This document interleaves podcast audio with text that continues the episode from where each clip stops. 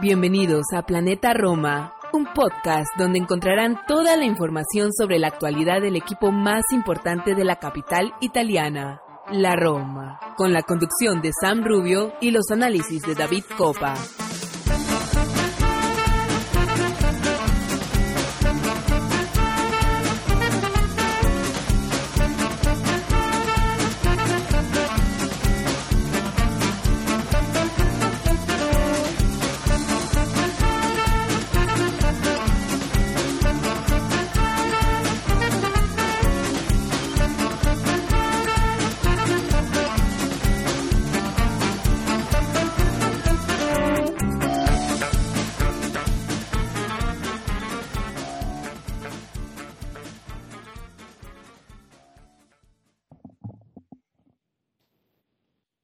¿Qué tal amigos del Planeta Roma Podcast? Y hoy estamos de vuelta con un episodio más, un episodio súper cargado de, análisis, de información, de, todo tipo de, debate, de análisis. Vamos a estar hablando un poquito de lo sucedido en los últimos días. Eh, se han sucedido... De tragedia, de tragedia.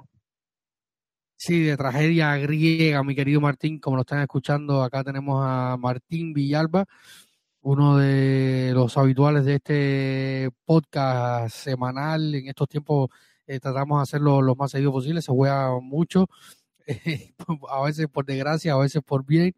Pero nada, estamos acá en el episodio número 170 de Planeta Roma Podcast. Vamos a estar hablando un poco del derby, vamos a estar hablando de, de no sé, Martín, pero siempre que vamos a Sassuolo pasa algo. La, recuerdo, son una, un par de temporadas Petraki se metió en el vestuario, hizo un desmadre. Ahora eh, que tenemos caso Cadro en, el MAPEI, eh, pues, yo creo que vamos a tener que, suspender los viajes a, a Emilia porque siempre se sucede algo por allá.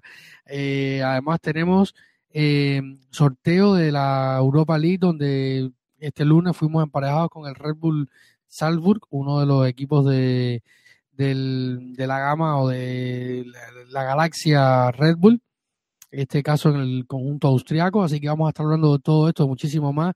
Tenemos bastante debate, bastante análisis, vamos a tratar de hacer un, un mix, analizando todo este, toda esta ropa muy gris, más que aquella camiseta, más gris y más fea que aquella camiseta del 2006-2007, si mal no recuerdo. Así que nada, bienvenidos al episodio número 170 de Planeta Roma Podcast. Bye.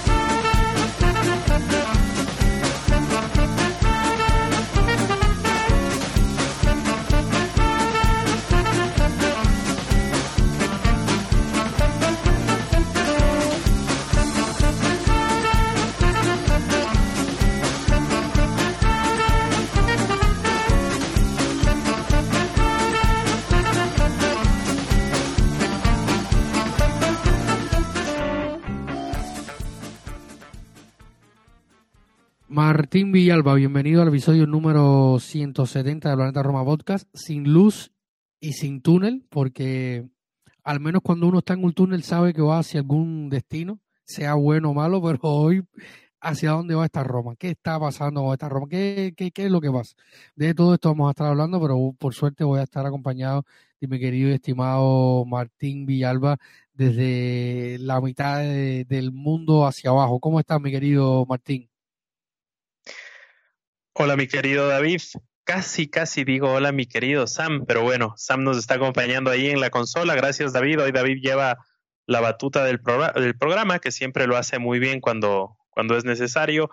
Y sí, en realidad, eh, digamos que de momento estamos un poco desconcertados. Eh, parecía que habíamos encontrado cierta regularidad, no sé si tanto en el juego, pero, pero en los resultados, que si bien no era, no era un juego que llenaba los ojos eh, y no ha sido a lo largo de la temporada un juego que llene los ojos, pero al menos estaban dando los resultados, eh, salvo aquel, aquella derrota en, con, con Napoli en casa, pero generalmente habían sido resultados aceptables, digamos, los, los últimos, y de aquí vienen estos seis puntos de los cuales solo obtenemos uno, eh, que realmente nos dejan en una total incertidumbre. Te digo, el partido de hoy me deja eh, si bien el resultado no fue así de abultado, pero las declaraciones de Mourinho me dejan con una sensación muy similar a las declaraciones posteriores al, al 6 a 1 en Noruega en la temporada pasada. Y tocará ver si es que Karsdorp, que aparentemente es el señalado con estas fuertes palabras de, de, de Mourinho, que ya les estaremos repasando más adelante, eh, si es que Karsdorp es un Gonzalo Villar o si es que Karsdorp, es un Marash Kumbula. Es decir, si es que va a quejarse, va a decir que lo dejaron solo, como bien lo decías tú, David, eh, temprano en una conversación, eh, si es que va a quejarse o si es que va, como, como sugería nuestro querido Patreon, Irving, que aunque a veces pensemos distinto, siempre está ahí presente y esa es la idea del grupo, mucho debate, mucha conversación. O como decía Irving respecto al tema Karsdorp, eh, si es que el chico va a tratar de reivindicarse, como lo hizo Marash Kumbula después del 6 a 1 en Noruega.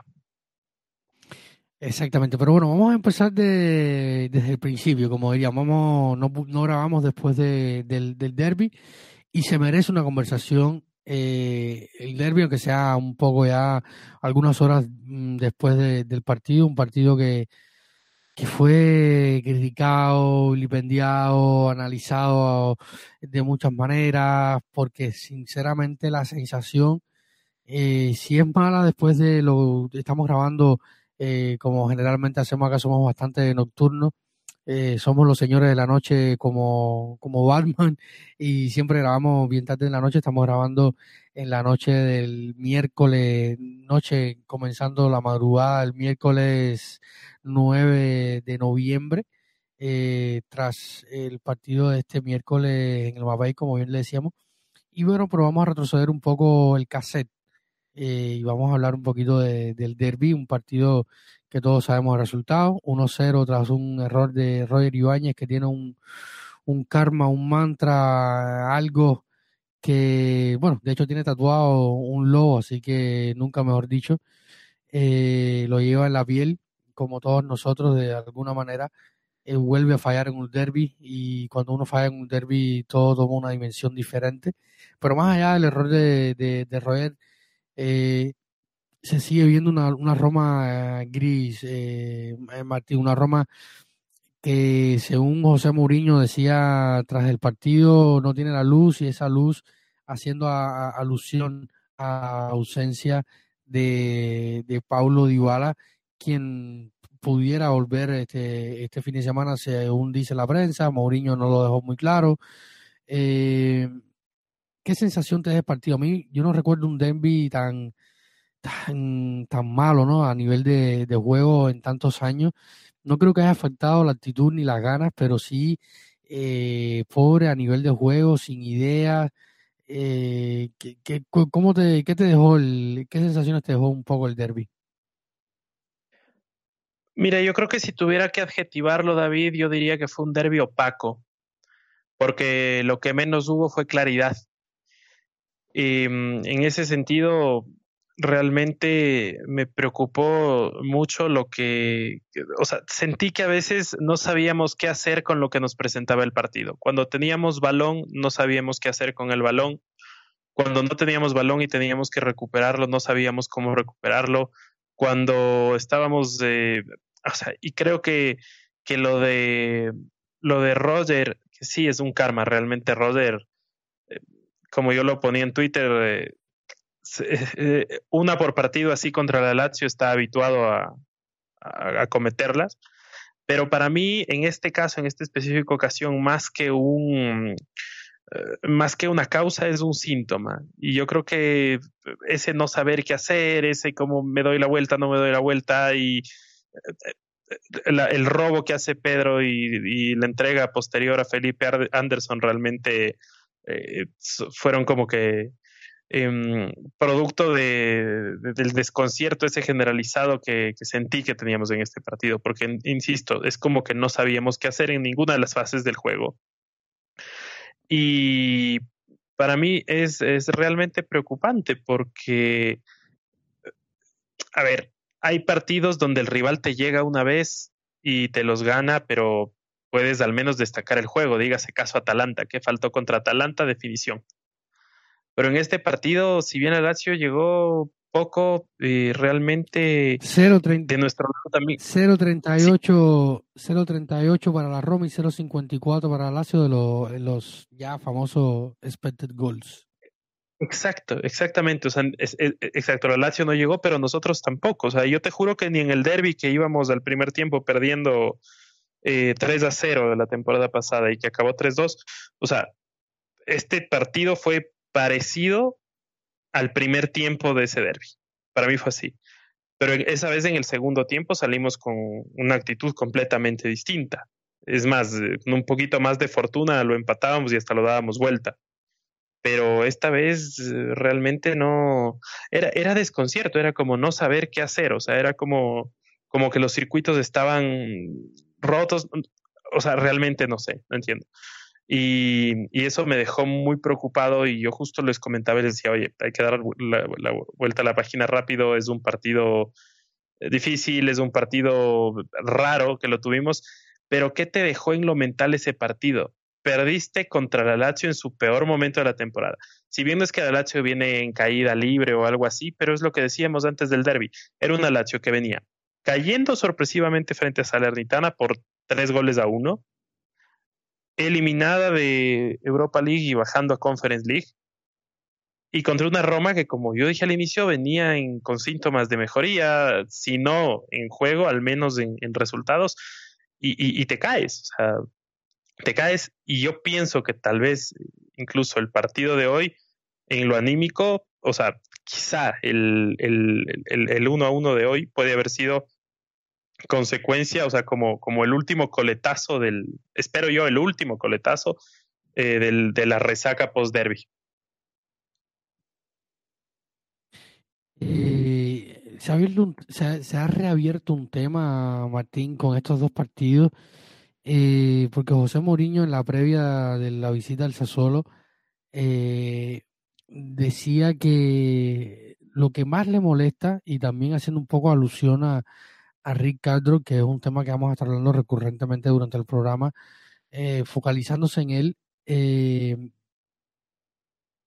a raíz de lo que pasó, sabemos que fue sustituido en el derby, se fue directamente al, a, los vestuarios. José Mourinho lo justificó un poco diciendo que había ido a buscar hielo porque es un, es un chico que siempre está con dolores producto de las molestias, de las lesiones eh, y tal.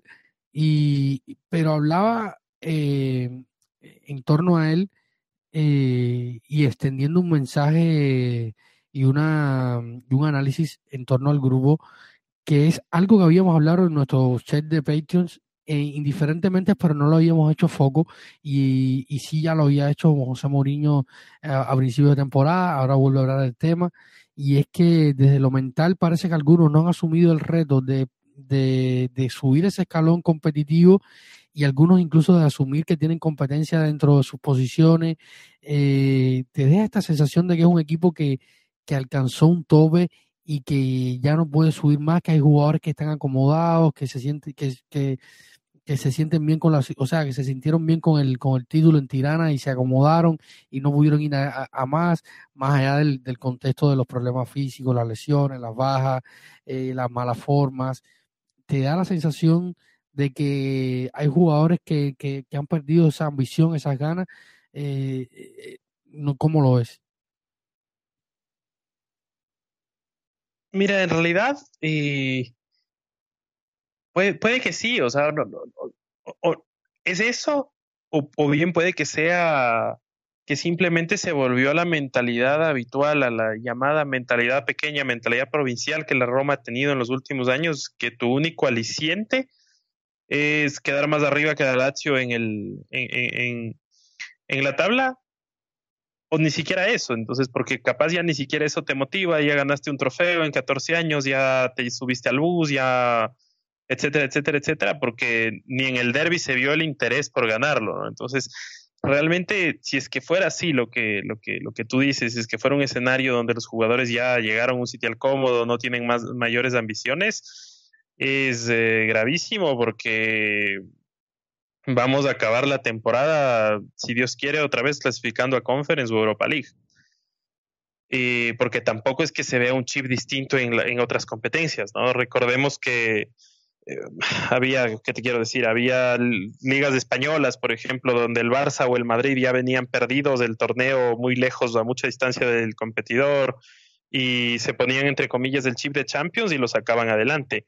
O la misma Roma, por ejemplo, de, de, Di Francesco en, en la temporada de las semifinales, que venía mal en el torneo y era como la última temporada de Di Francesco, bueno, no la última temporada, la temporada entre comillas buena de Di Francesco, pero si veíamos en la, en la tabla de la liga, eh, estábamos abajo y encadenábamos resultados, esos, esos resultados brillantes en Champions o esos, esas buenas performances eran producto de un chip Champions más que de, más que de una constancia en el juego. Pero acá acá no se lo ve, o sea, te digo, el partido contra el Ludogorets eh, me pareció de una tibieza eh, palpable y, realmente de eso, o sea, es una Roma opaca y tibia la que estamos viendo en los últimos partidos, que mm, por último nos quedaba algunos del consuelo de, decir, eh, sí, mira, se están dando los resultados, bueno, es del plan de juego, los jugadores están peleados con, con, el arco, etcétera, etcétera, etcétera.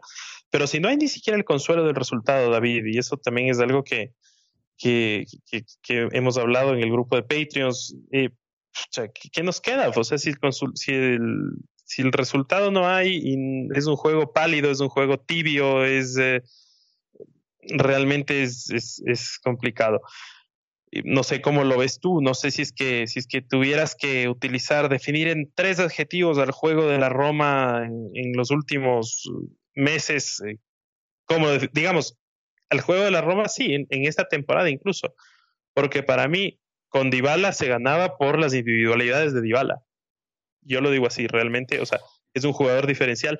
Lastimosamente, para bien o para mal, la realidad actual de la Roma es que el único jugador top distinto, diferente que nos podemos permitir, es eh, un jugador que aparentemente es de cristal. O sigue siendo de cristal. Entonces te digo, me encanta que Paulo esté aquí, valoro muchísimo su presencia, pero ¿cuántos partidos nos pudo dar Paulo en plenitud? ¿Siete? ¿Ocho? Sí, y sí, es, complicado, ¿no? Eh, Mira, fíjate, yo eh, lo hemos hablado con, con, con Irving sobre todo, eh, con, con Ricky, con, con Román, con, con, con todos eh, en, en, el grupo, de, con todos menos uno, como decíamos hoy, haciendo un poco alusión a, a lo que decía José Mourinho en mesa de prensa. mira, a mí, yo, yo, yo, no, yo no es que sea, yo no soy grande, yo no soy defensor de Mourinho, yo, yo trato de analizar y, y de, de, ver lo que va pasando. Eh, cuando hay que disculparlo, lo disculpo, cuando hay que decirlo, lo digo. Pero a mí la sensación que me queda es que, o sea, al principio de temporada, si pienso en el partido contra la Salernitana, partido contra Cremonese, partidos que ya fueron criticados por sí, después hemos visto que no son equipos, eh, no son el manjar que, que, que todos pensamos, más allá de que o sea, son, son rivales que se han reforzado y tal, y que hoy la, liga es un poco más competitiva que, en los últimos años, que los de abajo son capaces de sacarle buenos resultados. De hecho, por ejemplo, vimos el partido, el Napoli por los otros días que estuvo 0 a 0 hasta que eh, hubo un penal raro y una expulsión contra el equipo que venía barriendo a todos, hoy sí, barriendo a todos pero que no es tan fácil que tú ya tienes por descontado ganar los partidos porque tienes un nombre. Hemos visto a, al Milan, que es campeón de la Serie A, eh, sufrir en las últimas jornadas eh, y así, ¿no? Yo creo que, que, hay, hay una, una, buena paridad dentro de la Serie y, y yo vi el equipo que inició y arrastraba un problema de la temporada pasada a esta, que era el problema del gol. Eh, recordamos que Tami la temporada, o sea, dependíamos mucho de Tami, un hombre que además mandó muchos balones a los palos, no había más nadie que hiciera gol, Saniolo sigue con su problema del gol, eh, el Charaui eh, un día sí, 24 no, dependíamos de los goles de cabeza de Molling o de Mancini la temporada pasada, tuvimos a, a, a Jordan que hoy no está, que era un tipo que te creaba bastante desde la posición de balón parado, que había sido un buen recurso. En fin, y fuimos e, ese, ese problema lo arrastramos una temporada a otra sin otro jugador, sin jugadores importantes que se fueron, otros que llegaron, pero por ejemplo llegó eh, Matis y Camara que tienen menos gol que Beretú y, y, y Miki, eh, pero por otro lado, como tú decías, llegó Dybala, o sea, se arrastró un problema de una temporada a la otra que no pudo mejorarse porque eh, nunca Tami y Dybala, que son los hombres que están llamados a, ser los más productivos en nivel ofensivo no pudieron casi coincidir, o sea, o coincidieron y, no estaban ninguno, o sea, estaba Dybala en un, en un momento eh, cumbre y estaba eh, también en un momento no. Y entonces yo creo que esto también empezó a atentar contra, contra la productividad ofensiva de la Roma, que se fue arrastrando de un partido a otro, tuvimos un partido más virtuoso, pero era una Roma que según íbamos viendo de que podía gustar o no, el juego al menos estaba eh, medianamente funcionando porque se creaban oportunidades, se llegaba al área rival. Y luego de, a partir del partido contra, contra Atalanta, eh, más allá de lo que pasó con, eh, fuimos al partido con la Juve, que siempre sabemos que es un, partido complicado, pero tuvieron oportunidades, se logró hacer el gol, se termina con un empate, con una Juventus que si bien no es la mejor de, de los últimos años, pero es un, rival de consideración, se saca, el, se saca el, los resultados y yo eh, a partir del partido contra, contra Atalanta, donde se creó muchísimo, después vinieron un par de partidos donde la Roma también eh, continuó creando, pero siguió fallando, siguió fallando también a puerta vacía, porque también no es solo los goles que ha fallado, sino es cómo los ha fallado, muchas veces a puerta vacía. Yo creo que eso se ha ido, como mismo dijo él, pidiendo disculpas tras el partido de Sassuolo, eh, ha, pasado por momentos difíciles y porque no ha, o sea, no ha podido eh, gestionar bien esa ansiedad y esa presión de, de estar al mismo nivel de la temporada pasada, o cómo cerró la temporada pasada, porque el inicio no fue, no se fue bueno, al menos en, en términos de, goles. Eh, y yo creo que, se ha que el juego se ha ido, además de que no era el más virtuoso, se ha ido complicando más la situación con que a otros con los jugadores se han ido, eh, han ido entrando en peor forma aún de la que ya estaban y, hay un, una nada absoluta eh, en cuanto a el rendimiento, en cuanto a eh, la forma de algunos jugadores que, que, están haciendo que sea aún más complicado sacar los partidos adelante. A todo esto le suma que Lorenzo, que es el capitán y que venía apretando los dientes, ya no pudo más y cae, cae en una lesión del flexor de su pierna, eh, te quedas con un chico como el Pato, eh, los laterales no están funcionando, Shelly no tuvo mal partido, no podemos decir que tuvo un mal partido, tampoco virtuoso, pero no fue malo. Eh, Zaleski tuvo un muy buen partido, quizás eh, entre, entre lo poco que hubo en el Mapei. Entonces, ha habido, se han sumado tantos factores y, que, han, que han atentado en, contra de, del, de la estabilidad del juego y del sistema. Y luego está Mourinho que, que ha tenido limitaciones, que sabemos que, por ejemplo, en el último partido pone a Shomu, eh, lo ha intentado desde sus limitaciones también como entrenador, ya sabemos que no es el gran entrenador táctico, o sea, no ha sido el más táctico en los últimos tiempos, no, no le ha costado sacar desde la libreta, otras veces sí, otras veces no, eh, no tiene a lo mejor el, el plan más virtuoso, entonces se han sumado tantas cosas que yo creo que todo esto ha atentado eh, para que el equipo pueda estar bien. Y como tú decías, se veníamos sacando los resultados, pero ya eh, ni eso, ¿no? En el, ni el derby no lo logramos, no lo logramos contra Sassuolo, cuando lo peor es que los de atrás, que eran equipos importantes como, como Inter o Juve, de los contendientes importantes, eh, estaban distantes se te han acercado y los que están arriba, como Atalanta y, Milan, han fallado y tú no los has aprovechado. Entonces, estamos en un lío gordo, gordísimo, que, hay que solucionarlo. Por suerte viene el parón, ahora vamos a tener más de 50 días sin, sin la Roma. Eh, y habrá que ver cómo se le puede dar vuelta a, eh, vuelta a esto. Y, nada, ¿no? Es, es un poco el, el análisis que trato siempre de hacer, porque lo repito, no siempre, yo, yo estoy claro que la Roma nunca ha jugado virtuosamente, pero sí eh, de alguna manera eh, era funcional o medianamente funcional, un equipo que creaba, que llegaba al arco, pero que se le complica eh, ciertas jugadas y, esto ha, atentado en contra del sistema, el funcionamiento, la estabilidad. Eh, y que cuando dependes de, de, de, de jugadas aisladas para ganar los partidos, porque las que elaboras bien no las concluye, se hace aún más difícil. Es, lo, es lo, el, análisis, el análisis que trató de hacer Martín. Sí, mira, a ver, yo te digo, yo estoy, a ver, mira, no le doy la espalda a Mourinho. Eh, yo siempre lo, lo, he dicho en redes, lo he dicho por aquí. Yo, o sea, yo estoy con Mourinho hasta el final, estaré con Mourinho hasta el final y evidentemente con la Roma para siempre. La Roma es por encima de Mourinho, eh, pero estaré con Mourinho hasta el final. Eh, y en ese sentido yo creo que Mourinho tiene mucho crédito porque malo bien el crédito de la Conference League no se acaba con una mala temporada. Para mí hasta acá es una mala temporada y estoy decepcionado de la temporada. ¿Por qué? Porque si bien hemos estado coqueteando con el cuarto puesto, que, que creo que eh, estar entre los cuatro primeros es eh, lo deseable esta temporada porque necesitamos financieramente y también por roce futbolístico, porque nos va a permitir traer más jugadores de renombre y etcétera, necesitamos eh, ingresar a Champions League. Pero para mí sí es decepcionante porque siempre las segundas temporadas de Mourinho fueron las buenas al menos en las primeras rondas en sus clubes, ¿no? O sea, en cada primera vez que llegó a un club, porque recordemos que tuvo dos etapas en el Chelsea, por ejemplo, pero en general la segunda temporada de Mourinho es la buena. Y en realidad eh, no me he puesto a ver, pero un ejercicio que tengo pendiente es ponerme a ver cómo, cómo enfrentaba la segunda temporada, digamos, en el Chelsea, en el Madrid, en el Inter, respecto de la primera temporada. ¿Qué quiero decir con esto?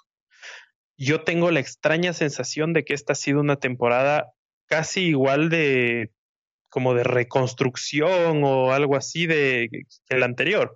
O sea, no, no, no le veo como no le veo la continuidad que esperé verle. ¿Y a qué me refiero esto? Quizá fue un desafío mayúsculo para, para eh, Mourinho, y no solo para Mourinho, sino para los jugadores, por ejemplo, que te llegue un tremendo jugador como es Paulo Dybala al equipo. Esto puede sonar un poco confuso. No quiero sonar como el mismo Paulo cuando dijo que jugar con Messi al lado era difícil, pero por ese lado voy un poco. Eh, si nos fijamos bien, cuando Paulo estaba eh, dentro del campo, muchos jugadores eh, empezaron a jugar en torno a él y por ahí hubo algunos análisis, de, por ejemplo, de uno de nuestros Patreons, Diego Gómez Jurado, a quien le mando un fuerte saludo, y también me parece, si no estoy mal, del mismísimo Santi Boix, que le mandamos otro saludo.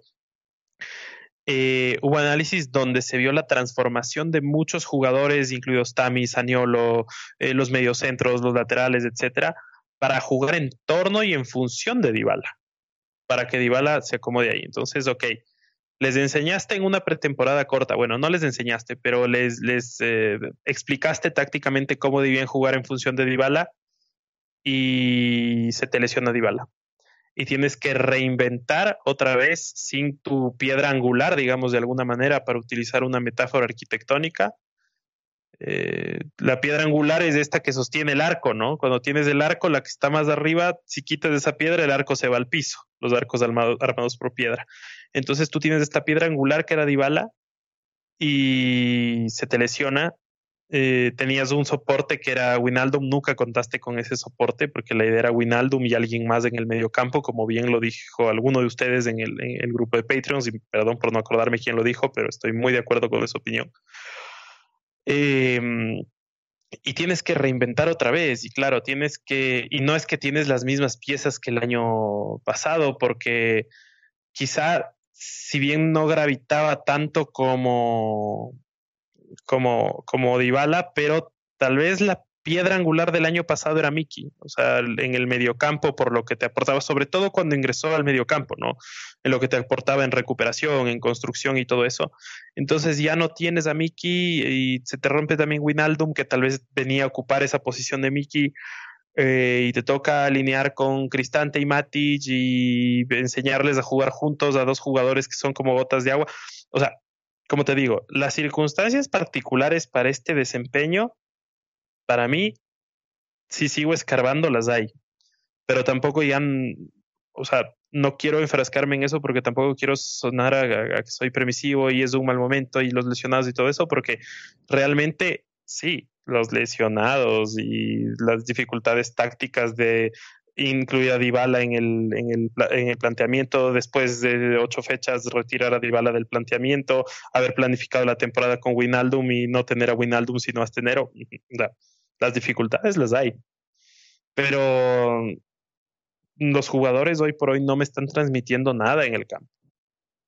Es, eh, son presentaciones, como tú bien decías, completamente grises, David. Y, y, mm, y, a pesar de, de, lo grises que son las presentaciones, eh, en, en, medio de, ese, de esa generalidad grisácea, de esa generalidad de, de, no sé si falta de ganas, falta de iniciativa, eh, desconcierto, lo que sea, hubo perfiles que destacaron para mal, como el de Karsdorp, y yo comentaba con, con, con Arión en, en, Twitter, aquí también le mandamos un fuerte abrazo. Eh, claro, Arión con justa razón decía, ¿para quién son las palabras de Moviño? Para mí pueden ser, decía, para Matic, porque tuvo unas dos, tres, cuatro entregas pésimas, o para el mismo Mancini que pierde la, la, la marca y se deja en velocidad pero vaya, o sea, eh, eso puede ser un poco de opiniones, pero a veces recapitulando, o sea, si vemos todos los detalles del juego, las miradas, otros compactos, otros ángulos, sin duda, o sea, es grave que entre, que entre 11 grises tú destaques como algo más, más, algo peor que esos 11 grises. Entonces, eh, siempre también va a haber un chivo expiatorio, pueden ser simplemente juegos mentales de Mourinho, no lo sé, pero como te digo, razones hay, pero no podemos seguirnos enfrascando en las razones, porque eh, en un punto, o sea, llega el punto en el que las razones están y tenemos que inventarnos algo para, para salir de ahí.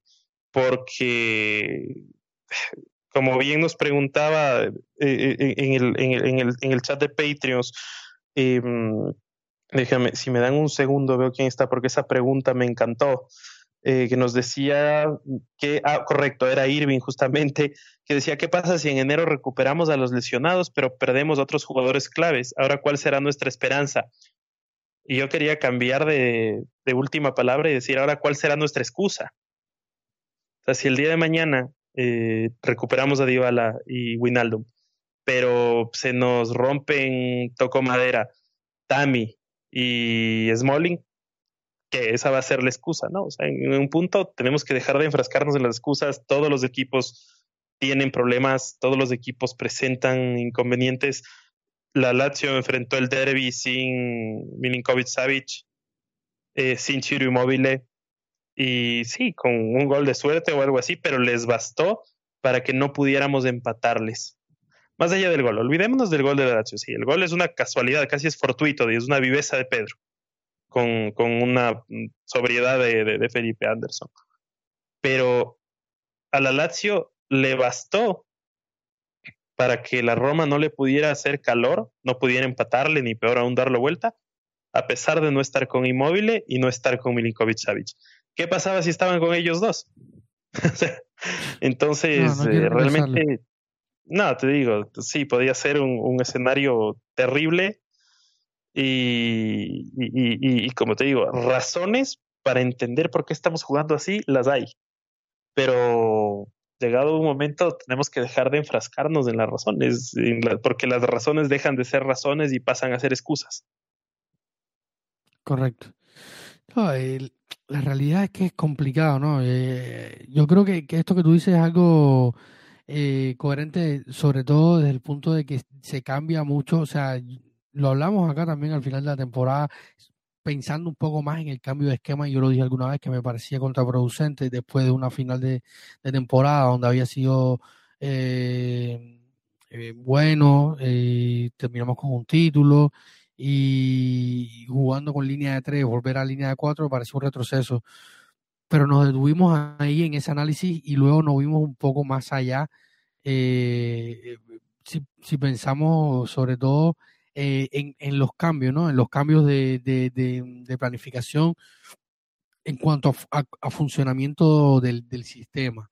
Porque al, al, final, como perdemos a Miki, un hombre que Mourinho mencionaba en los últimos dos, tres partidos y sobre todo hablábamos de que en, nuestras conversaciones eh, cuando preparamos el programa y tal y, durante también dentro de nuestro grupo de, de, Patreon, eh, que dicho sea de paso, recuerden que si quieren formar parte de esta comunidad, de esta parte más activa de la comunidad, simplemente tienen que desde su dispositivo móvil eh, descargarse la app de Patreon o desde la web entrar al sitio de, de patreons.com, allí eh, buscan nuestro espacio, Planeta Roma, se suscriben, tenemos dos categorías de un dólar y tres dólares para tener acceso a nuestro contenido extra, mm, que, son reacciones por partidos, análisis, comentarios, podcast exclusivos de, Mm, para los Patreon que durante este parón por la por el mundial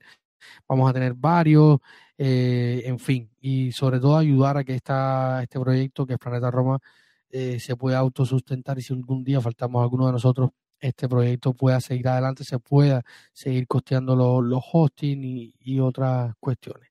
Eh, dicho esto, Martín, para continuar un poco el hilo, habíamos hablado y habíamos analizado el tema de este, tema que tú tocas, que es muy interesante, ¿no? Analizarlo porque habíamos hablado de, la continuidad del esquema, pero eh, se como decía, se ha mencionado mucho a Mirkitarian, eh, lo, señaló Morín un poco a Madi, diciendo que eh, por qué sacaba a Madi, le dijo por qué no es Mirkitarian, por qué no es Winaldo, y, y ese jugador que sirva de medio enlace, o sea, que te pueda unir el ataque y la defensa, que en algún momento pudo hacerlo Lorenzo Bleirini, pero que no ha estado al 100% de las capacidades y que tampoco a lo mejor no se siente cómodo haciendo ese rol. No han estado, o sea, falta eso y, no se ha podido replicar eh, el funcionamiento en cuanto a eso. Si se había planificado quizás con Dybala, que tampoco ha estado. Entonces, ha habido eh, una laguna allí eh, en medio de eso y no se ha podido solucionar. y quizás esto también atentó en cuanto al funcionamiento, la estabilidad del sistema de una temporada a otra, más allá de las bajas, las lesiones de, jugadores, llegamos a tener los cuatro carrileros, al menos los, las dos parejas semititulares de, de del, del once lesionadas, teniendo que improvisar por, por derecha y por izquierda con, con Viña, con el Charaui. Eh, que evidentemente se, habla mucho también del ataque, yo lo he dicho, pero realmente los carrileros han aportado realmente poco, eh, también los mediocampistas en cuanto a faceta ofensiva, o sea, yo creo que hay pequeños pocos que, que, que cuando uno empieza a analizar, a, a, mirar eh, el horizonte de lo que ha pasado, vamos a tratar de hacer un podcast al final de, este último partido contra el Torino vamos a tratar de todo estar por acá, vamos a un programa especial por, Twitch, vamos a tratar de estar Martín, yo, Sam, no sé si voy a estar Arión o Mateo, también nuestro querido Santi, eh, Diego, que también maneja una gran cantidad de, datos increíbles para poder hacer un análisis más profundo de todo lo que ha sido esta primera parte, analizar quizás jugador por jugador, hacer un, análisis global de lo que ha sido este, esta, son no es exactamente la mitad de la temporada, pero con este varón podemos llamarla prácticamente la mitad de la temporada, porque cuando uno analiza, eh, y es bueno que, Martín tocara ese punto, ¿no? Porque han faltado piezas que dan un poco de estabilidad, quizás, por ejemplo, si pensamos en, Jordan Beretú, que se ha ganado, eh, me han escrito no sé, Martín, a mí me han escrito tres o cuatro amigos, oye, mira, Jordan fue al mundial. Y yo le digo, sí, claro, los tres primeras opciones estaban, estaban muertos o lesionados y, él termina siendo, ha tenido la fortuna de que ha terminado, pero realmente la Roma no terminó bien, eh, había perdido la titularidad, también había problemas con la actitud, eh, sobre todo después de aquella, pedir aquella renovación estratosférica. En fin, no sé cómo, si quieres agregar algo más, Martín, a este tema para, para hablar un poquito de, de, de los otros temas que tenemos. Mira, yo, yo tengo mucha gratitud con Jordan Beretud, creo que fue un, un profesional para mí en su primera temporada, seguramente un brillante refuerzo, eh, incluso para mí superior en la, en la segunda, pero bueno, digamos con, con Mourinho por el cambio de módulo, lo que sea, se le acabó un poco el, espacio, también eh, estuvo un poco irregular y, lo que yo decía hoy temprano en el grupal, em, creo que hay, hay personas con suerte y personas sin, sin suerte, ¿no? Siempre el mérito está, el esfuerzo, el trabajo, eh, las virtudes, los dones con los que las personas nacen. Pero yo, yo ponía un ejemplo capaz, eh, incluso muy burdo, que decía, mira, Sadio Mané tiene mala suerte, o sea, se cambió de equipo, es un titularazo indiscutible en su equipo, eh, un tipo muy profesional, ganó eh, muy, muy bondadoso, ganó este premio nuevo, el premio Sócrates de los futbolistas que tienen mayor impacto en la sociedad.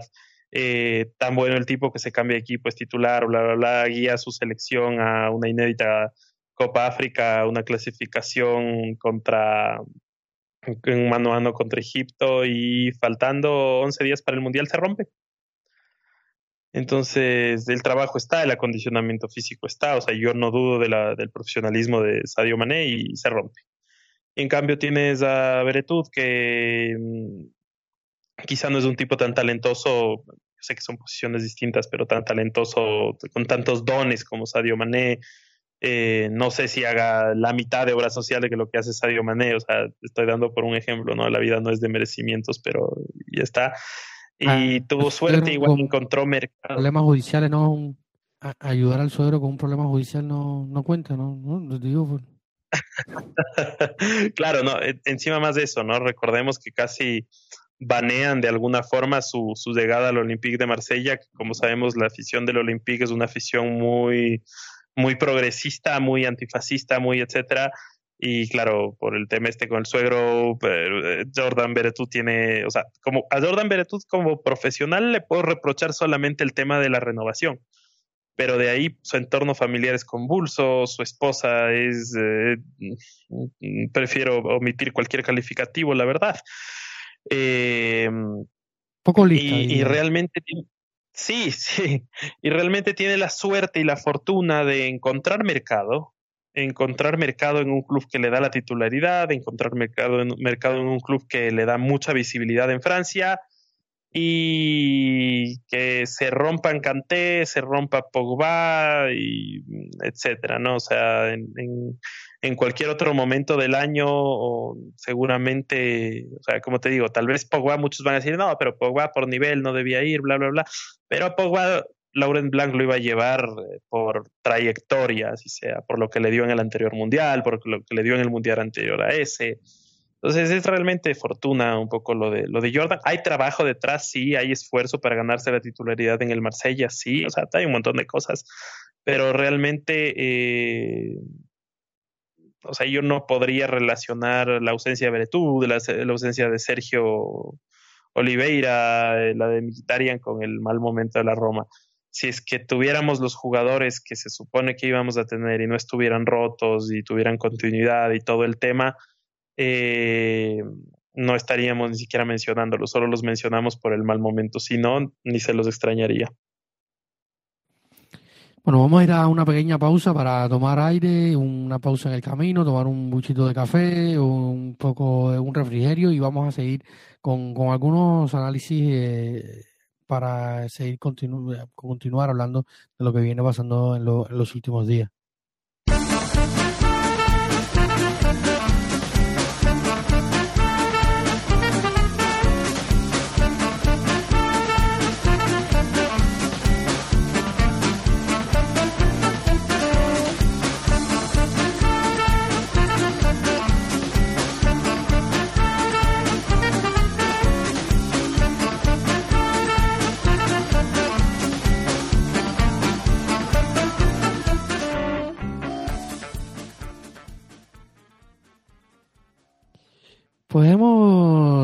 En este episodio número 170, número redondo, eh, 17 de Viña, que, en estos días estaba de, cumpleaños, y el cero de los puntos que hemos sumado en los últimos partidos. Eh, estamos hablando de todo lo que estamos tratando de hacer un pequeño análisis eh, crítico y, constructivo, tratando de ver las brechas, los problemas que hemos tenido. Y, pensando, Martín, te, te te lanzo la pregunta, ¿no? Eh, ¿Será lo suficientemente eh, redentor este, este parón? ¿Podremos resolver los problemas? ¿Se podrá eh, reinventar Mourinho, la Roma, encontrar esa paz. Eh, no, no, tenemos muchos jugadores que van a ir al Mundial. Zaleski, eh, cuando ya estén escuchando este, este podcast, probablemente ya haya salido la convocatoria de, Inglaterra. Está programada para este 10 de noviembre en la mañana del lado acá de América. del lado acá del mundo, acá en América. la, la mesa de prensa de Gareth Southgate, eh, el hombre que con más sal del mundo que nos saló el partido contra Udinese. Eh, van a dar a conocer los jugadores eh, convocados por la selección inglesa, quizás este Tami, eh, Zaleski, Rui, Viña probablemente, si, si le acompaña la suerte, ha tenido algunas presentaciones aceptables en los últimos días cuando ha salido del campo con la Roma, ya fue descartado Mm, Roger Ibáñez, no, quizás no vayan mucho, va a haber tiempo para trabajar, para hacer grupo, para encontrar y limar asperezas, eh, recuperar lesionados, hay que ver Dybala también si va, que es otro de los que tiene grandes posibilidades de estar en el Mundial. Eh, ¿Podrá ser eh, este oasis en el medio del desierto que, pintamos que pueda hacer Martín el, el parón mundialista? Mira, David, eh, yo confío que sí. Y te digo por qué, porque yo me quedo con la, con la sensación de la temporada pasada de que cada parón FIFA, si bien venía con, siempre con la angustia habitual por, que tenemos por ser romanistas, eh, de perder a jugadores por lesión y de que eh, ese largo etcétera que siempre nos venía, fatigas musculares, resentimientos, etcétera, etcétera, etcétera. Eh, pero en realidad te digo, yo la anterior temporada siempre me quedaba y lo conversábamos con, con Román, con Ricardo, un saludo grande para ellos, que son de los Patreons más antiguos, luego de, de Ervin, con Cristian también me acuerdo que lo conversábamos, Daniel Jurado también, un abrazo para todos ustedes, eh, que son de la, de la vieja guardia.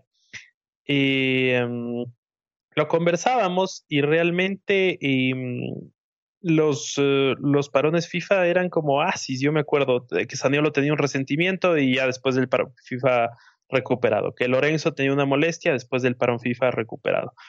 Entonces, eh, mira, tal vez eh, se vaya dando y yo quiero insistir con algo. en verdad yo creo que el campeonato, el campeonato de verdad salvo para este Napoli que parece que este es el año de ellos. Me da, me da una pena. A mí me afecta más cuando, cuando queda, cuando veo que puede quedar campeón o cuando en realidad el momento en el que quede campeón uno que no sea de los tres equipos de rayas del norte, porque siento que ese año tal vez estuvo para cualquiera y en realidad yo lo veo a Napoli bien encaminado. Veamos si no pincha como, como es habitual en, en el Napoli y en los equipos de Spalletti si no pincha en febrero, marzo, abril. Pero desde el segundo puesto hacia abajo, para mí el campeonato real empieza en enero. ¿Por qué? Porque hasta acá solo se van a haber jugado 13 fechas, eh, un poco menos de la, de la mitad del, del campeonato, un poco más de, las dos terceras partes, perdón, de la tercera parte del campeonato. Eh, y realmente viene, viene, viene lo, lo, lo, bueno, digamos, en los dos torneos, en los, en los tres torneos, en los tres frentes, viene realmente lo bueno. Y se acaba el mundial, se acaba esa, esa interrupción que, que, vuelve raro todo. Eh, bellísima interrupción, por cierto, creo que, que incluso por paz mental nos va a venir bien el mundial a los romanistas, a los hinchas, no sé si a los jugadores o bueno. Pero, como te digo, para mí el campeonato de verdad empieza en enero y yo creo que esto va a ser el complemento, la segunda parte, entre comillas, de la pretemporada o una mini pretemporada junto al mercado invernal, del que poco se ha hablado y no estamos hablando para nada y no, supongo yo que no, no habrá mayores impactos mediáticos porque estaremos en medio del mundial, pero bueno, quizá nos ayude a afrontar de mejor manera lo que se viene, que prácticamente son las dos terceras partes del, campeonato. No sé cómo lo veas tú. Sí, sí, sí, yo creo que, yo siempre lo he dicho, que a mí me parece que la segunda parte de la temporada de la Roma iba a ser eh, ostensiblemente mejor teniendo en cuenta de que el ambiente fuera bueno, habrá que ver si, como tú lo decías al inicio, que esto recuerda un poco, esta rajada de Mourinho recuerda un poco a, a, a lo que pasó después de Bodo. Algo que, pero esta vez se ha extendido un poco más en el tiempo, o sea, ha habido declaraciones un poco más, más recurrentes.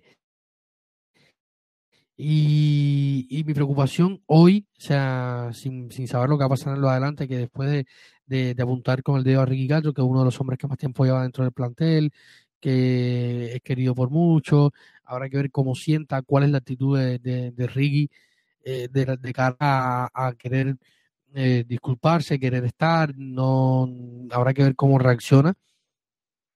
Pero lo, yo pensaba que iba a ser eh, de otra forma, o sea, yo veía de otra forma este parón mundialista teniendo en cuenta de que el ambiente se mantuviera medianamente fresco, ¿no? Habrá que ver cómo se termina el último partido contra el Torino, cómo podemos afrontar quiénes van al mundial, quiénes no, cómo le afecta el no ir al mundial a algunos que pensaban que sí iban a ir. Habrá Mi- que ver todas estas Mira, cuestiones. David, Sí, sí. Sí, mira, David, y perdona que te interrumpa. Yo te digo, te voy a decir una tontería y quizá algunos me, van- me van- algunos me pueden criticar por esto, pero de cierto modo yo prefiero, prefiero afrontar este parón grande que se viene por el Mundial así, con el equipo, digamos, medio de capa caída, medio bajo y todo eso, con la esperanza de mejorar, que si estuviéramos, suponte, segundos o lo que sea, o ahí peleando arriba con el Napoli cara a cara, palmo a palmo por el primer lugar, y con el miedo y la angustia es absoluta de que después de tremenda para y lo que sea, nos vamos a, a pinchar. ¿Prefieres ir, de, ¿Prefieres ir de abajo hacia arriba? Sí, sí, prefiero, o sea, prefiero, prefiero por, por cómo viene la temporada, prefiero así, porque te digo, y, y he leído por ahí un par de cuentas eh, napolitanas que, si bien, digamos, ellos tampoco tienen muchos, eh, o sea, no me he puesto a ver nombre a nombre, pero estoy seguro que deben estar en una situación similar a la nuestra en cuanto a, a convocados, eh, porque digamos, Oshimen no va al Mundial. Eh, Cavaradona, me, me gustó eso porque lo hace mucho más fácil, tampoco va al Mundial. Eh, entonces, eh, digamos que son como sus, sus grandes eh, ¿Y Lorenzo? referentes. Tampoco. Eh, Claro, tampoco. Los eh, entonces eh, Meret peor. Entonces realmente digamos, Ah. a ver, solo viéndole hacia el Napoli, solo solo viendo rápidamente los jugadores del Napoli, porque para que vean que no esto es- esto no es planeta planeta planeta Napoli, sino planeta Roma. Entonces no nos sabemos muy bien los los, los jugadores, pero yendo así rápido, rápido, bueno, Lozano va al Mundial, Simeone no se sabe. De ahí, claro, Oshimen no, Raspadori evidentemente no, eh, Cavaradona no va al Mundial, Zielinski va al Mundial, ya van dos. Eh, Anguisa, realmente no me manejo las convocatorias de, de Camerún, pero supongo que estará ahí. En Dombelé no, no lo vi si está convocado realmente, no sé si tú, David, estás al tanto. Yo creo que no. No, no estuvo entre los convocados. O sea, en el mediocampo estaba Yo- eh, Yo creo Camavinga, creo. Camavinga, Tuchemi, eh, Jordan, Rabiot y Fofana, creo. No, no, no lo vi. No lo recuerdo. Sí, sí, yo creo que eso hubiera habido más bulla en, en, en mi timeline de Twitter si es que hubiera estado convocado en Don Belé, entonces asumo que tal vez no está. Eh, el coreano Kim, digo, también es, es- para mí es, es- o sea, para mí sería obvio que Corea convoque un jugador así, pero a veces uno no sabe, entonces llevan cuatro. Eh, Di Lorenzo evidentemente no va, Ramani tampoco va, Mario Rui por ahí sí puede ir, eh, seguramente vaya, no sé si juegue y todo eso, pero bueno, sí son, o sea, es un poco más de jugadores que los que estaríamos llevando nosotros, pero yo como te digo, he oído esa preocupación de ¿y qué pasa si después del Mundial? O sea, me preocupa el Mundial, preferiría que no hubiera Mundial para seguir con este envión. No nos olvidemos, por ejemplo, hasta ahora los hinchas de la Lazio siguen, si bien para mí falsamente, siguen lamentándose que sin el parón por el COVID ellos hubieran sido campeones en esa liga en la que quedaron terceros. Eh, y bueno, hasta antes del parón venían peleando palmo a palmo con la Juventus, pero por la pandemia se interrumpió la liga, pero ellos siguen diciendo así. ¿Quién quita que a fines de año no digamos el mismo lamento desde el sur de Italia diciendo que si no era por este atípico Mundial de diciembre hubieran quedado campeones. En fin, la temporada es larga para mí, como te digo, empieza en enero. ¿Perdón? Sí, sí, sí, que decía que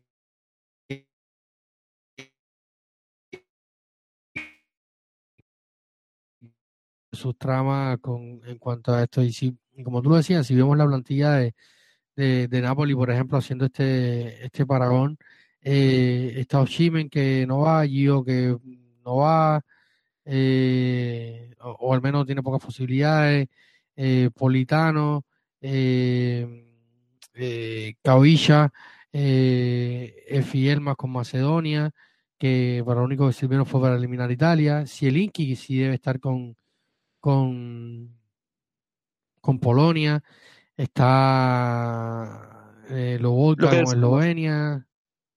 Eh, Lobotka me eh, olvidé, eh, Chucky Lozano, eh, Anguisa. Sí, lo, lo, uh, Anguisa, o sea, sí tiene más que perder en el Mundial que nosotros, por tema Exacto. lesiones, por tema tal vez eh, cansancio, desplazamientos y todo eso, sí tiene un poco más que perder, pero bueno, ya tendrá cortina, paraguas para abrir a Aurelio Di Laurentiis, recontra famoso por decir que no contrata no va a contratar jugadores africanos por la Copa Africana que le interrumpe los campeonatos, ¿no? Ahora tiene un mundial que le interrumpe el campeonato, que se le lleva más jugadores que una Copa África y bueno, ahí vemos, por la propia boca muere el pez.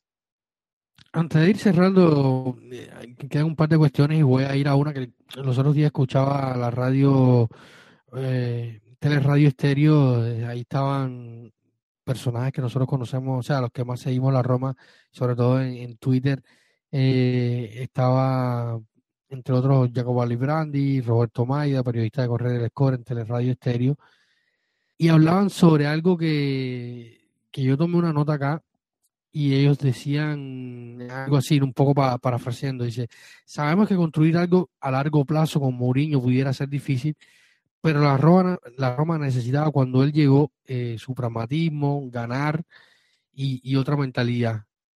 A partir de, esto, o sea, eh, ya, lo dio, ya le dio todo lo que tenía Mourinho a la Roma. Eh, es justo pensar en este momento de que, de que se vaya, o, o que le, le quede, en caso de que no, le puede dar algo más todavía a José Mourinho a la Roma. ¿Ves que, que este proceso es un proceso fallido? ¿Crees que no fue una... Eh, eh, o sea, ya haciendo un poco de balance en este, en este punto de que se le ha criticado, eh, muchas veces con razón, eh, cuando hablamos del, del juego, de, de, la funcionalidad de jugadores. Por ejemplo, yo creo que en el derby eh, no gestiona bien los cambios, ni siquiera el once titular. Eh, pero eso le puede pasar a todos, ¿no? ¿no? Le pasaba a Fonseca, le puede pasar a Mourinho, el que venga después. Eh, ¿Cómo lo ves? Mira, a ver, o sea, yo ahí tengo varios puntos, varios argumentos que van a sostener mi punto de vista. Para mí la respuesta es tajante. Mourinho debe seguir. Y te lo digo sostenido en varios puntos. O sea, hemos aguantado más tiempo a entrenadores con rendimientos inferiores a los de Mourinho. Primero, con trayectorias inferiores a las de Mourinho. Primero. Hemos aguantado eh, rendimientos eh, inferiores a los de Mourinho por más tiempo también. O sea, no, no, no, no sé si esta, la Roma de este momento sea paragonable a, las últimas, a la, última Roma de Rudy García, a la última Roma de Eusebio Di Francesco o a la última Roma de Seman yéndonos para allá. Eh, y tercero, caramba, ya es momento de tener un proyecto. ¿Cuál fue el último entrenador, David, que estuvo tres temporadas en la Roma? El último ¿Quién será? tres temporadas es Paletti. Correcto. ¿Cuál fue? versión 1. Corre correctamente. Y ese fue el último entrenador antes de este título con Mourinho en ganar títulos, ¿o no? Sí, correctamente. Ya, yendo, yendo al otro lado de la acera, las comparaciones son odiosas, pero ¿cuántos años le dieron a Simone Inzaghi? ¿Y cuántos títulos, aunque sea la Supercopa por haber quedado segundo en Copa Italia o segundo en campeonato, lo que sea? ¿Cuántas copas y Supercopas de Italia con Simone Inzaghi tuvo la Lazio? Mira, yo te digo, no sé el número, estoy seguro que entre los dos torneos deben ser cuatro o cinco copas, estoy casi seguro, mínimo tres. Ya, pero no es que Simone Inzaghi sea el superdotado, no es que la Lazio tenga el mega plantel. Una copa puede ser suerte, pero ya más de una no es suerte. Es el proceso, es el proyecto. Entonces ya es el momento de tener, porque el Napoli, o sea, el, el mismo Napoli eh, para mí también le ha faltado eso mismo, o sea, dejar que se consolide un proyecto. Sí, tuvieron un par de años con, Ancelotti, con Mazzarri, pero, también no dejar que se consolide un proyecto atenta contra, contra los intereses y la regularidad y, del, club y, y, incluso para los, para los jugadores. Yo no sé si es que, por ejemplo, ustedes, eh, quienes nos oyen y David tú mismo, has estado en un trabajo donde se rota de jefe y se cambia y se cambia y se cambia de módulo de trabajo y de forma de trabajo y todo eso, es fastidioso para el trabajador. Yo supongo que será lo mismo para los jugadores, o sea, que te cambien de módulo, que te, que te propongan una nueva forma de jugar y todo eso. No te estableces, no te acostumbras, no te afianzas. Y en realidad, y, yo estoy ya cansado en la Roma de las revoluciones de un día. O sea, eso de, ah, medio una mala seguidilla de partidos y, cambio entrenador. Y no se ve resultados y cambio entrenador. Y, no nos olvidemos que no hace mucho tuvimos una temporada donde don Claudio Ranieri, que es un señor, vino a salvarnos porque nadie más quería dirigirnos. Era una temporada que estaba fallida, se iba a buscar entrenador en el mercado veraniego y el que dio la cara fue don Claudio se va Mourinho ahorita, ¿quién va a venir a dar la cara? Otra vez Don Claudio. ¿Quién más va a venir a dar la cara con la indemnización que tuvimos que pagarle a Mourinho? Esa es otra. No estoy contractualmente como este, pero estoy seguro Mourinho no es ningún bobo. Los Fredkin tampoco son bobos. En caso de, que Mourinho se quiera ir el día de mañana, mm, me invento al PSG o porque fue el rumor de verano, por eso lo digo. Eh, seguramente la Roma saldría económicamente bien parada y al revés, del rato que lo quieran largar a Mourinho, seguramente Mourinho saldrá bien, económicamente bien parado. Entonces, eh, yo creo que Mourinho, mira, tal vez yo, yo estimo mucho a Mourinho, pero yo admito que Mourinho es muy necio.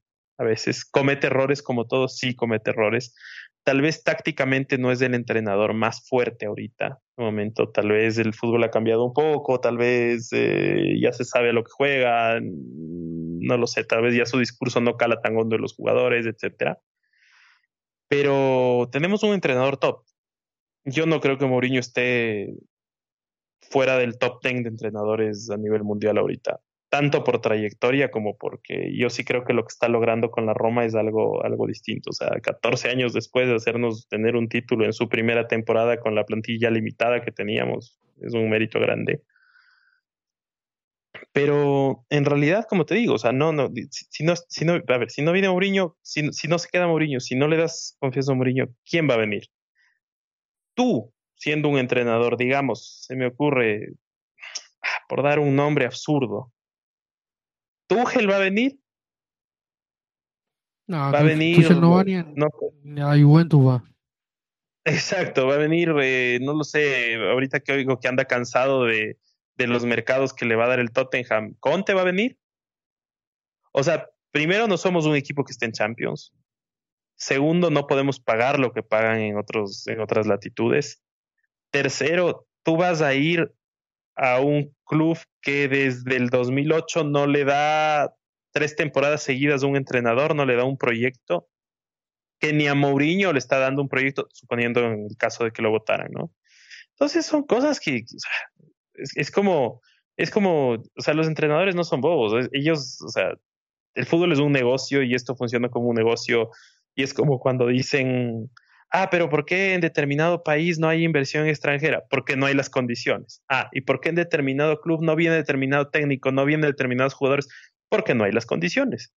La única forma de construir las condiciones es tratar de desarrollar un proyecto. Y yo creo que eso los Fredkin lo tienen muy claro. Yo no tengo, o sea, para mí cuando, cuando le oigo a 5%, cuando les oigo a todos eh, eh, diciendo que sí, que Mourinho fuera, que el hashtag, que todo eso, yo me lo tomo como si eh, arroba Paulinho Divaldum estuviera diciendo lo mismo y Paulinho Divaldum que tiene tres seguidores y de foto de perfil el cuerpo de Dybala con la cara de Winaldum, no lo sé. Te juro, yo me lo tomo así, o sea, porque para mí es absurdo y yo sé que eso los Fredkin lo tienen clarísimo y realmente me sorprendería para mal que los hacen a Mourinho a mitad de temporada. Tal vez al final de la temporada, si te digo, chao en octavos de, digo en 16 avos de Europa League, chao en primera ronda de Copa Italia y fuera de todos los puestos europeos um, en, liga, ok, conversemos a final de temporada, veamos qué pasó, etcétera. Chao, tal vez. Pero a mitad de temporada yo no los veo a los Fredkin tomando una decisión así, ni aunque se empiece a ir a pique la Roma.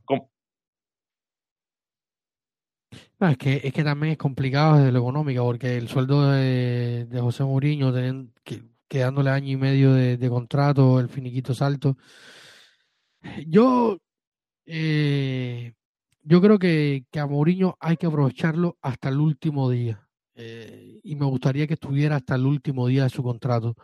Aprovechar su mentalidad, su profesionalidad, su forma de trabajar, su cultura de trabajo, todo lo que aporta, su imagen, su exposición, eh, y tratar de, que logre implantar esa mentalidad suya ganadora, ambición, de querer más, de luchar más, de nunca estar conforme. Todas, esas todas esas cosas que te puede dar un, entrenador top. Eh, y un entrenador histórico, por decirlo de alguna manera, en lo que va de, este siglo y, probablemente del fútbol moderno, uno de los más influyentes desde el vestuario, desde, desde la gestión de la plantilla, de la gestión de la, de la prensa, que en estos tiempos es tan importante. Quizás, como tú decías, ya el discurso no cala tan hondo, pero a veces me quedan dudas, ¿no? De que me, me, gustaría, o sea, yo, yo miro con especial eh, añoranza lo que está haciendo Spalletti con, con, el, con el Napoli, ¿no? Porque era una, fue una Roma que ella que disfruté y mucho.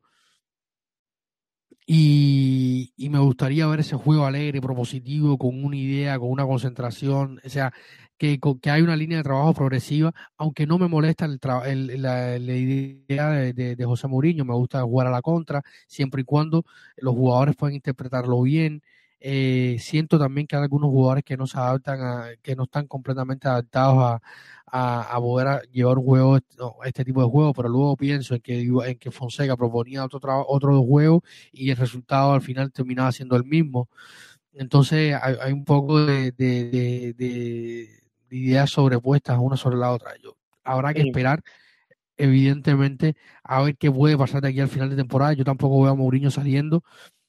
Si, tengo dudas, hay cosas que no me gustan, hay cosas que sí, eh, a pesar de que algunos puedan pensar eh, que yo lo que yo lo, lo, apoyo, lo justifico, yo siempre trato de ser lo más analítico posible, encontrar las cosas buenas y las malas y ver cómo canalizar y cómo encontrarle una solución hasta a Roma y qué es lo que va pasando. Eh, han habido cosas positivas y yo creo que el juego, como lo decía antes, ha ido, ha ido desde un punto arriba hasta estar en el, en el subsuelo eh, esperemos que también es el cansancio. Yo cuando preparaba el programa y le o te escribí a ti, Martín, y a San, que, está ahí en las consolas, eh, pensabas que los rabios, los rabios que había, porque a lo mejor tú dices, bueno, es un partido de Europa League cuando tú juegas el domingo y después juegas el jueves. Jugaste el domingo, tuviste que desplazarte, no sé, 300, 400 kilómetros hasta el norte de Italia, viajar hacia Parma, va de Parma va, viajar a, hasta Reggio Emilia para jugar en el Mapei, para luego volver, entrenamiento el viernes. Eh, claro, es una cosa que, le pasa a todos los demás, pero la Roma, eh, jugando los jueves también se lo siente. O sea, es complicado, hay muchas cosas, pero eh, con el tema Mourinho, lo que puede dar y lo que le puede aportar, yo creo que le daba muchísimo. Simplemente basta con ver la afición, cómo está, 3.000 mm, personas en el MAPEI para seguir al equipo. Él ha conectado, hay cosas que se dicen, que él dice que, que, que sí los que están allá le, lo asumen más como ellos. Hay cosas que ellos se aprueban, hay cosas que no. Eh, yo pienso que a veces que, las cosas hay que decirlas en la cara. A lo mejor él, él, les pone demasiado. Pero la, su figura tan grande yo creo que hay que seguir aprovechándola hasta el último día. ¿no? Hasta el último día, porque yo, yo a veces me pregunto también de vez en cuando, wow, todavía tenemos a José Mourinho en el banquillo, más allá de lo que puede hacer, sino por la figura de lo que ha representado para el fútbol moderno en los últimos, en los últimos días. Así que vamos a ir ahora pasando al último tema, vamos a hablar un poquito de Europa League, sorteo fue este lunes y tenemos ya el rival que es el Red Bull de Salzburgo. Vamos a una pausa y enseguida eh, volvemos.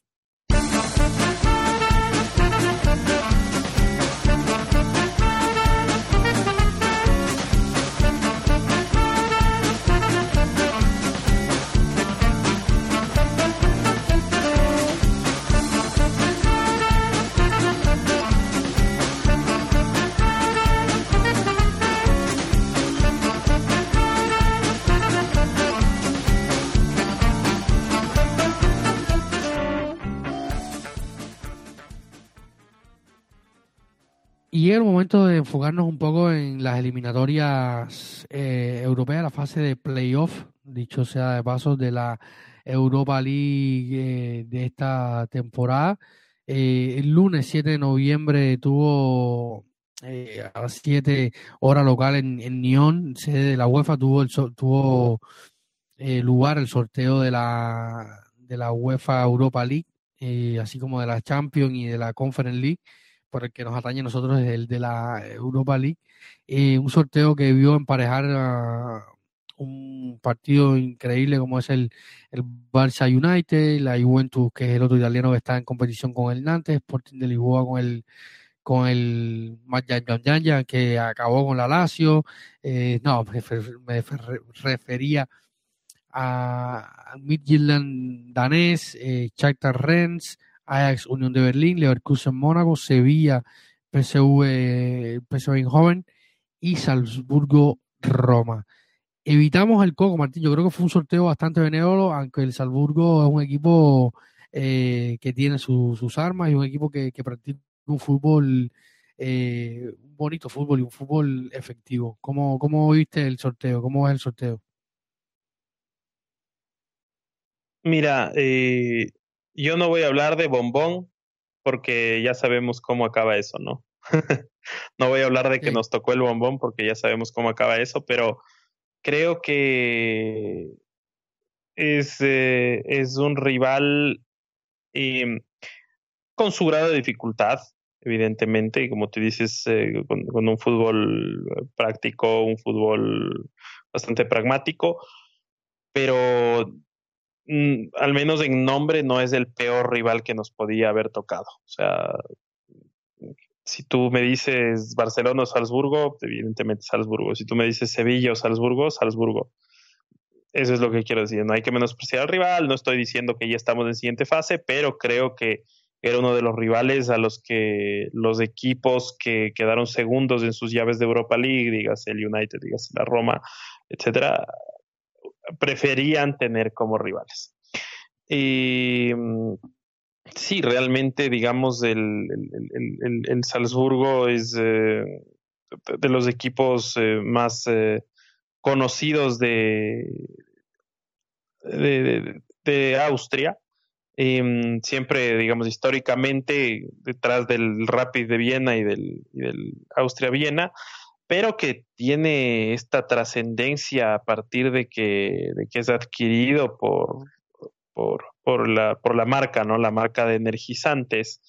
Eh, y empieza a ser eh, campeón y recontracampeón y multicampeón de sus de, su liga de su liga local no entonces digamos em, es un equipo amplio dominador amplio dominador desde que es adquirido por, por Red Bull pero viendo un poquito, y aquí viene el dato curioso, eh, su mayor logro continental llega en la temporada 93-94, cuando era eh, cuando se le conocía como Casino Salzburgo. ¿Qué tal ese nombre? Casino Salzburgo. Casino, casino sí, así como donde uno va y apuesta y juega. ¿Y no tuvieron problemas con las apuestas? Mm, mm, no, creo que no.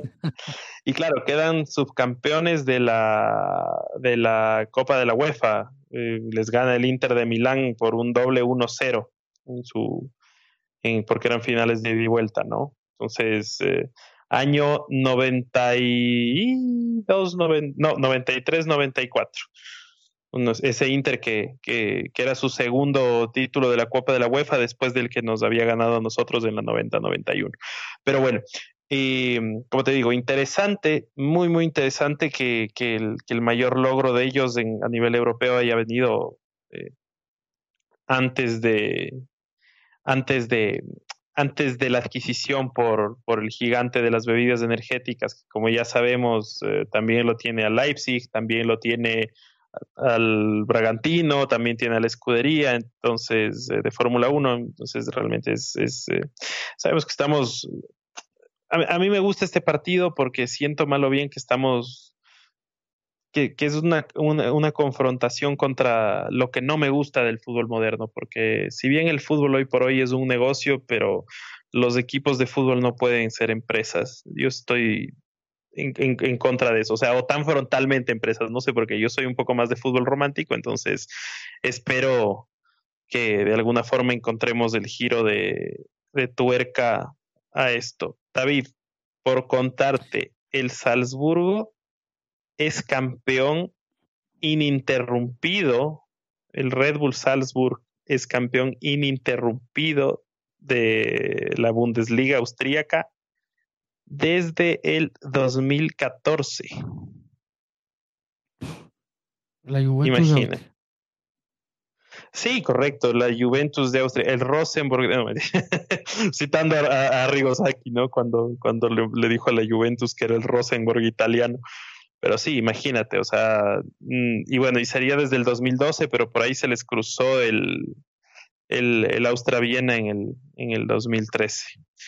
Así que ese es, ese es el rival, o sea, es, digamos, amplio dominador en su, en su liga, cómodo dominador en su, en su liga, pero ha tenido dificultades eh, en, el, en, el, en el fútbol en el fútbol europeo porque evidentemente la liga austríaca no es una liga y fuerte, ¿no? Digamos, por ahí eh, otro rival nos puede sonar un poco por estos últimos días por las dificultades que le entrañó a la Lazio es eh, el Sturmgras. ellos son también austríacos y justo estaba viendo, claro, más o menos, quiero ver en qué año los adquiere Red Bull, pero yo supongo que será en el 2007, porque 2007 campeones, 2008 el Rapid de Viena, 2009 campeones nuevamente, 2010 campeones nuevamente, 2011 el Sturmgras, 2012 campeones, 2013 el Austria-Viena y 2014, eh, desde el 2014, como digo, hasta el 2022 ya ininterrumpidamente, ¿no? Eso te dice que en los últimos 15 años ellos lograron básicamente, eh, sí, 13, 12 títulos. 12, 12 de los últimos 15. Bueno, 16 si sumamos del 2007. 13 de los últimos 16. Un equipo que, que en las últimas temporadas ha, jugado Champions, estuvo recientemente, esto sea en esta fase de grupos, porque descienden a Europa League jugando en fase de grupos con Milan, Chelsea y Dinamo Zagreb. Eh, la temporada pasada llegó a, la 21-22 llegó a los octavos donde enfrentó al Bayern München. Eh, la 2021 también tuvo fase de grupos donde enfrentó a Lokomotiv, Bayern y Atlético Madrid. En la 19 y 20, o sea, en los últimos años, eh, en consecuencia con, con, los títulos en la liga local, ha jugado eh, habitualmente la Champions. Es un equipo que quizás lo mejor que tiene es que su táctica jugar se le pueden acomodar bastante bien a la Roma, porque es un equipo que propone, que sale a jugar, a, buscar eh, los goles y, y meter a su equipo en el área contraria, lo que podría ser una victoria, o sea, una, una pequeña victoria dentro del, plantea, dentro del planteo del partido, porque la Roma va a defenderse como siempre el bloque va, a salir a las contras, aprovechando que le dejen espacio. esto pudiera aprovecharlo José Mourinho de cara al mes de febrero. Los partidos serán, eh, lo tengo por acá, eh, Martín, 16 de febrero en Australia. En Australia. Eh, estoy pensando todavía con, con Volpato, que las últimas horas ha sido tanta sensación el tema de, de Volpato, de que va o no va.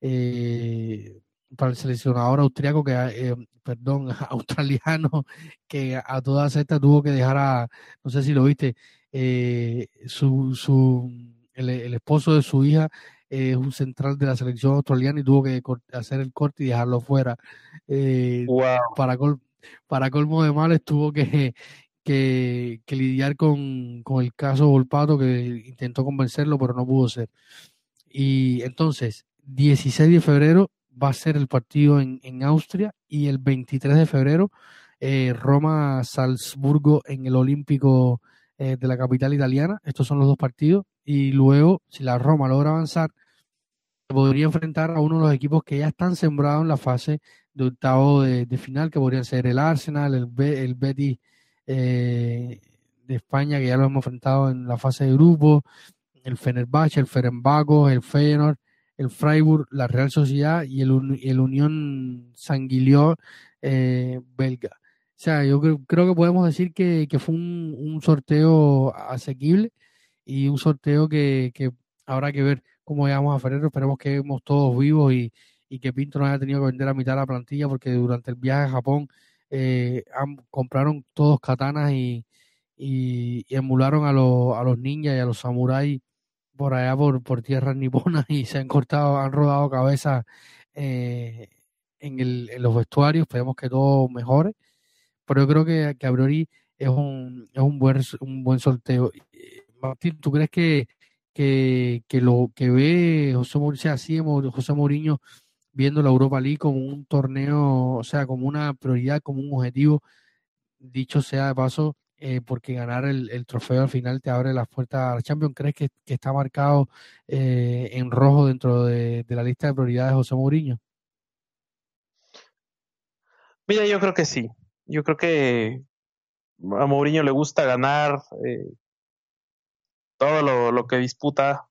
tiene ADN ganador y volviendo un poco al tema anterior, ojalá logre infundirle este ADN, a inyectarle este ADN a, nuestra Roma, que no es que se caracterice precisamente por, por eso. Sí, mira, yo, yo, yo, yo creo que es, es, es un partido, como te digo, no está de. A ver, es como el partido.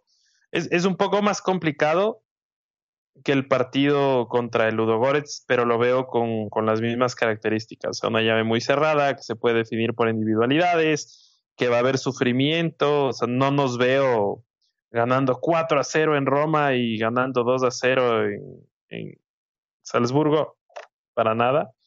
Lo veo con, con, con ciertas, digamos, eh, dificultades, pero eh, espero que, podamos, eh, que podamos avanzar y superar la, la fase. Y como, como te digo, yo creo que siempre Mourinho le pone el foco a ganar todo lo que está jugando y, y realmente yo creo que esta Europa League tiene una especial motivación para él eh, por, por, uh, por, lo que por lo que significa ganar un título europeo, o sea, pues por lo que significaría ganar su incluso su sexto título europeo a título personal, valga la redundancia. Eh, ya me saqué la curiosidad, el Red Bull compra el Salzburgo en el 2006 y contratan a un, viejo conocido, Giovanni Trapattoni, como primer técnico. Se supone que eran co-técnicos con Lothar Mateus, pero después desmintieron, después que sí, que no, al final él quedaba la cara siempre el, trap. No, yo no, esa no la tenía, ¿sabes? No sabía que, que Trapattoni había sido el primer entrenador de, del Red Bull Salzburgo durante, o sea, ya bajo la, el poder de, de, la Red Bull. Esa sí no la tenía. Recuerdo los primeros años, por ejemplo, aquel delantero español, los que nos escuchan desde España se recordarán, aquel delantero español que salió, creo, del, del Barça, Jonathan Soriano, que hizo muchísimos goles. Eh, recuerdo que hacía un fichaje interesante, eh, pero hoy sin duda es un equipo establecido que, que, que, proyecta muchos jóvenes hacia el primer nivel del, del fútbol europeo. Eh, y es un equipo interesante, ¿no? Vamos a ver cómo se da la, eh, los partidos. Falta bastante eh, de aquí a, a febrero. Sí, sí. Sí, dime, dime. Sí, mira, yo te, yo te iba a decir que, que repasando un poquito la historia del, del, del Salzburgo, eh, hay un momento, digamos, eh, por el 2012, 2013, donde cambia y, y, y mm, cambia el equipo y hacen mucha inversión. Y ahí llegan nombres, digamos, conocidos como Balon Berisha, Kevin Campbell, Sadio Mané, Rodney, o sea, son nombres que realmente nos, creo que a todos los que tal vez hemos eh, seguido fútbol europeo o en su defecto hemos y o hemos jugado al FIFA o al, Pro Evolution nos nos, eh, nos suenan, ¿no? Nos suenan, bueno, Sadio Mané le suena realmente a cualquier persona que creo que ha aprendido una televisión y ha visto fútbol. Y, y, y realmente de verdad para acá parece que han, que han desestimado un poco la, la, la, la, inversión y le han puesto prioridad a, a, otras operaciones deportivas de la marca, digamos, llámese, no lo sé, llámese la escudería, llámese el, mismo Leipzig, pero hay como, como esa fase donde, donde, donde hay como, como esa ese punch con esos jugadores que acaban despuntando en otros clubes y, y desde allá para acá no mucho más, ¿no? Por ahí nos suena el nombre de Marco Rose como entrenador un poco, pero bueno, nada más de allá para acá. Eh, por ahí tal vez eh, eh, como nombres, claro, nombres propios, digamos, de la época para acá, más ya en ventas, ¿no?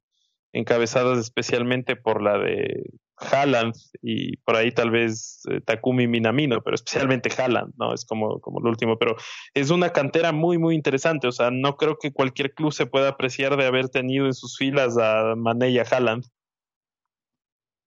Correctamente. Y dicho esto, para ir cerrando, eh, va a ser el sexto rival austriaco para, para Roma. Yo pensé que iba a ser verdaderamente menos, pero va a ser el sexto. Eh, ya la Roma había enfrentado en competición europea al Tirol, al Austria de Viena, al Rapid de Viena, al First de Viena y al Wolfsberger. Más recientemente, si lo recordamos, con, con estaba Fonseca al frente del equipo, doble empate eh, en aquel momento. La Roma ha ganado de estos partidos que han sido eh, algunos unos cuantos, ha ganado cuatro, eh, ha perdido tres y ha empatado otros tres. Eh, eh, vamos a ver cómo nos va de cara a este enfrentamiento con el con el Red Bull de, de Salzburgo. Así que nada, vamos llegando al final de este episodio número 170. Muchísimas gracias a ti, Martín. Muchísimas gracias a todos los que nos escuchan. Esperemos no haberlos traicionado y no haberlos defraudado como si hizo Ricky Castro con José Mourinho. Eh, esperemos que el programa ha sido de, su agrado.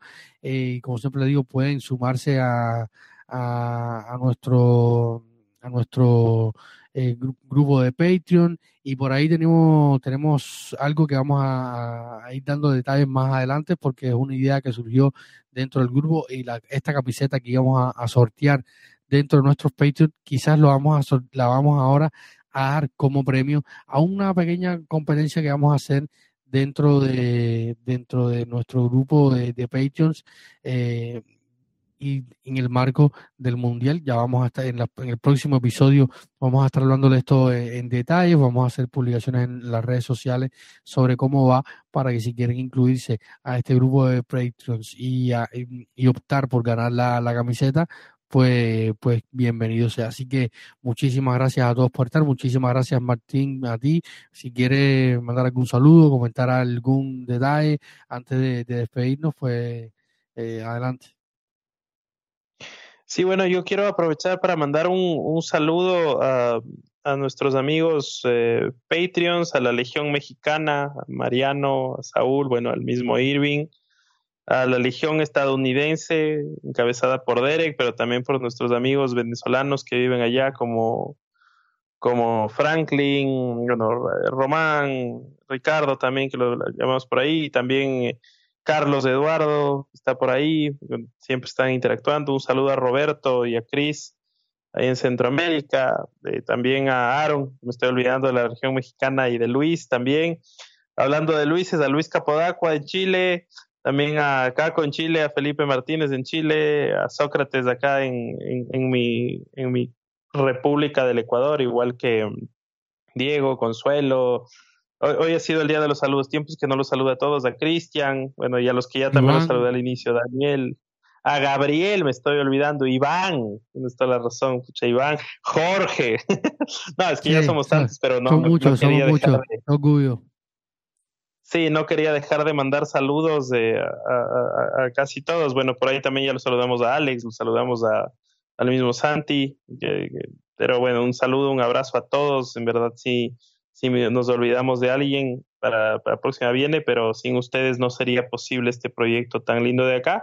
Y en verdad, tú que estás ahí escuchándonos y aún no eres miembro de Planeta Roma Podcast, te culpo porque perdimos contra la Lazio y te culpo porque empatamos contra el Sassuolo, porque cuando ha habido, cuando ha habido un nuevo Patreon, no se ha perdido. Así es que si es que estás dispuesto a dar un dólar al mes o tres dólares en caso de que estés generoso para que le ganemos al Torino, o en todo caso no perdamos contra el Torino, te estamos esperando en este bello grupo de Patreons. Y te digo al que estás ahí escuchándonos, y que por tu culpa nos ganó el Lazio, pero te invitamos a formar parte de esta linda familia y reivindicarte con tres puntos de oro frente al Torino. Así mismo, la cábala no se ha podido activar y hemos estado perdiendo puntos importantes, así que nada, esperemos que se pueda activar pronto y, tan pronto como para el fin de semana que necesitamos esos tres puntos como el como el pan. Así que nada, muchísimas gracias a todos los que nos han escuchado en este programa. Eh, ha sido un poco más de una hora eh, hablando de la Roma, tratando de analizar y ver eh, con un poco de ojo más crítico todo lo que viene pasando y, esperemos que a partir de ahora que hemos tocado prácticamente fondo y que no vayamos más al fondo, podamos salir adelante. Así que nada, muchísimas gracias por escucharnos. Recuerden que estamos disponibles en todas las plataformas de podcasting, incluso también nuestro podcast los pueden encontrar en YouTube. Así que nada, muchísimas gracias y siempre recuerden que lo más importante es Forza.